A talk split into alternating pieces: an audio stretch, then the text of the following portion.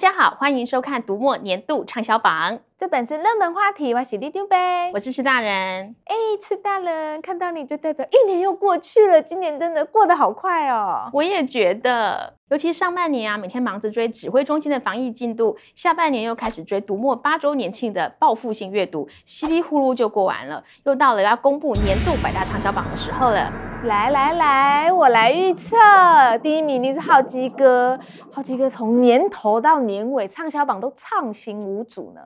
瑞木的畅销书中呢，文学作品都一直很受欢迎，在年度百大中大约都占了四分之一。陈浩基是榜上的熟面孔，去年就有三本书都登上了年度百大，那今年更是连续出版了三本新作，《快》、《气球人》和《魔笛》，那加上一直口碑非常好的《一三六七》和《网内人》，总共有五本书都登上了年度百大。而《快》这本由五位作家共同创作的小说，它从创作形式到题材、情节都很吸引人。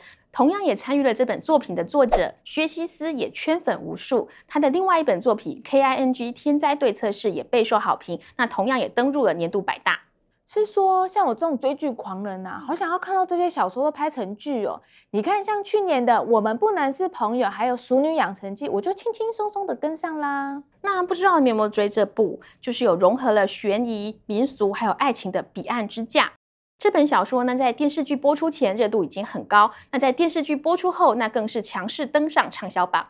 可惜呢，今年进榜的台剧相关作品少很多，但是影视的效应还是很强。像是美剧《猎魔士》在播出之后，全系列共五本书都上了畅销榜。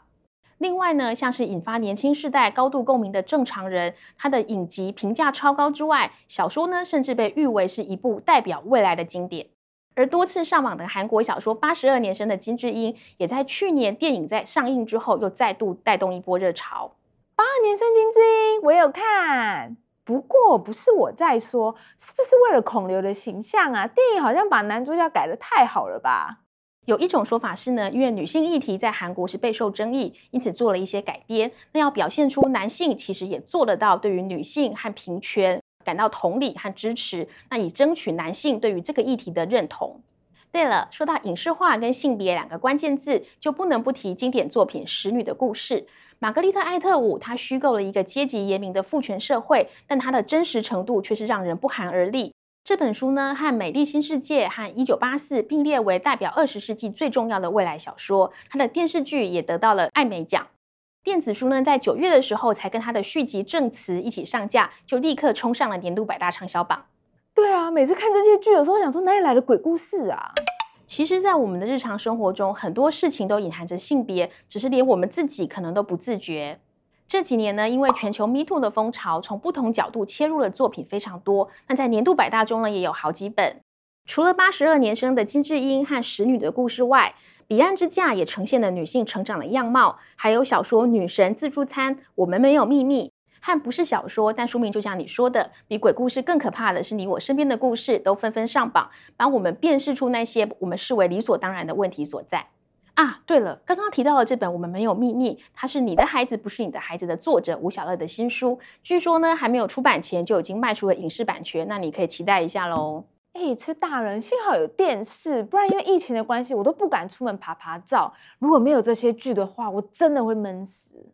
哎、欸，等等，我们不是有看不完的书吗？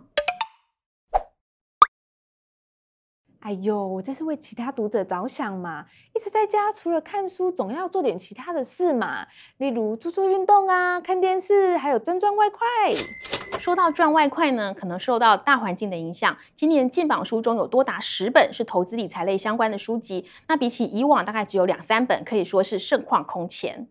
包括投资经典《穷查理的普通常识》，投资最重要的是漫步华尔街，强调翻转思维的《富爸爸穷爸爸》，习惯致富，有钱人想的和你不一样，或是提出各种理财法的《财务自由的人生》、《阿甘投资法》等书。在资本市场呢大受冲击的今年，都成为读者关注的焦点。哇，我们的读者也太认真了吧！在家里不止看书，还在做投资赚钱。不止哦，大家热衷的还有学习。那这几年呢，学习类的书横扫畅销榜，都强调呢要配合生理的机制，还有心理的运作，然后去强化学习。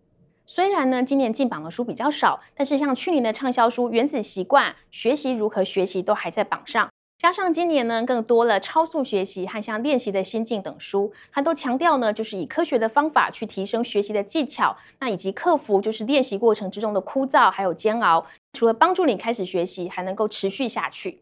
什么啦？什么超速的？什么高效的？这种书名我一听就觉得好累哦。那我介绍今年畅销榜上的黑马给你，间歇高效率的番茄工作法。这个工作法呢，在学习如何学习中也有提到，据说唐凤也在用哦。你只要工作二十五分钟，就可以休息五分钟。透过这样的节奏，可以帮你的脑波征服。休息五分钟哪够？我的梦想是像树懒一样，一天睡十八个小时。哦，那我只能介绍今年畅销榜上的大黑马给你了。为什么要睡觉呢？这本书是由神经科学家所写，它由科学实证呢告诉你睡眠它对于身心的全面影响，想必读者呢都深有所感，所以这本书呢冲上了年度畅销榜的第二名。哦，这个有适合我哦。好，我立志明年好好睡觉，我要在睡梦中增强我的脑力。哎，我记得你去年是说你今年立志要好好的学习如何学习，还立志说要跟哈拉瑞一样。我立志明年要好好学习，学习如何学习，像哈董一样写出重量级的作品。还立志说要跟哈拉瑞一样写出重量级的作品。人家哈拉瑞呢，今年可是带来了新作《人类大历史知识漫画》，而且他的三本书呢也一如以往，全数都进了年度畅销榜啊。那你嘞？哎呦，吃大人的气怎么这么好啊！我是立志要像哈拉瑞那样子，写一本就万年畅销，作者数钞票。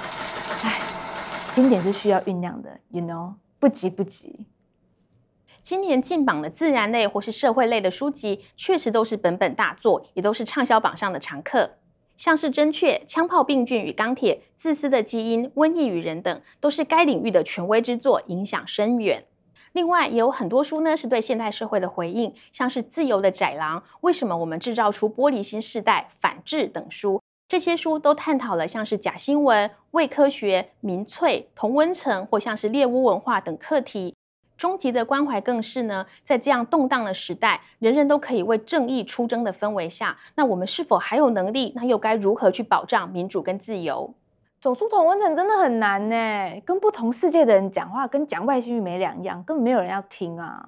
其实就算在同温层里讲话，也不见得有人想听啊。所以大家都非常需要找人聊聊。在这次的年度百大中，也许你该找人聊聊，就提到，即使是心理师呢，也常常在病人或者是同业的身上看到自己的影子。就连心理师自己也都有需要找心理师咨商的时候。透过沟通呢，也能发现，即使呢我们看似如此不同，那许多问题呢跟焦虑都是普世共通的。除此之外呢，榜上还有高难度沟通，我想跟你好好说话等书，都提到了真正倾听、诚恳表达，才能够打破僵局跟对立，不再总是玻璃心碎满地。相比之下呢，前几年的畅销书比较偏重不要被别人予取予求，而今年的畅销书则是比较偏重如何和不同的人好好相处。和人相处真的太累了，我每天要面对各式各样的李明，压力真的很大。有时候真的好想找个地方耍自闭哦。这时候呢，你需要内疚清理练习。这本书呢，十月才刚上架，立刻就冲上了年度百大畅销榜。他提到呢，越是负责任的人，越容易有内疚感。然而，不理性的内疚可能让人喘不过气，生无可恋。所以，其实呢，我们可能不是被别人所压垮，而是被自己过剩的良心所压垮。而且啊，话说回来，像我们生活在人口密度这么高的城市里面，如果突然隔绝了其他人，其实感觉也蛮恐怖的。对啊，我真的很难想象，要是我被居家隔离，我该怎么办？是啊。像这次畅销榜中呢，就有一本《武汉封城日记》。那作者呢，他刚好身处在这一次疫情中全球首封的武汉。那他在网络上面就记录了这段期间内他的生活点滴，那还有环境的变化。那除了像是医疗、饮食这种比较实际的问题，那还有像是人跟人之间的关联性的重要性跟温暖。这本书呢，不仅引起很大的回响，那也让我们深刻的感受到，在这一次的全球疫情中，身处台湾的我们，可以正常的生活，还有正常的工作，正常的与人交流，都会需要多大的努力，还有幸运。那也为我们二零二零的一整年做出一个最好的总结。是大人，既然都总结了，第一名，第一名，赶快揭晓啊！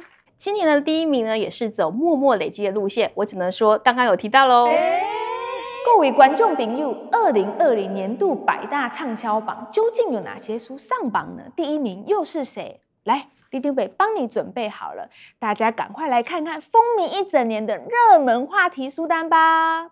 好的，那么读墨年度畅销榜，我们明年见，拜拜。拜拜。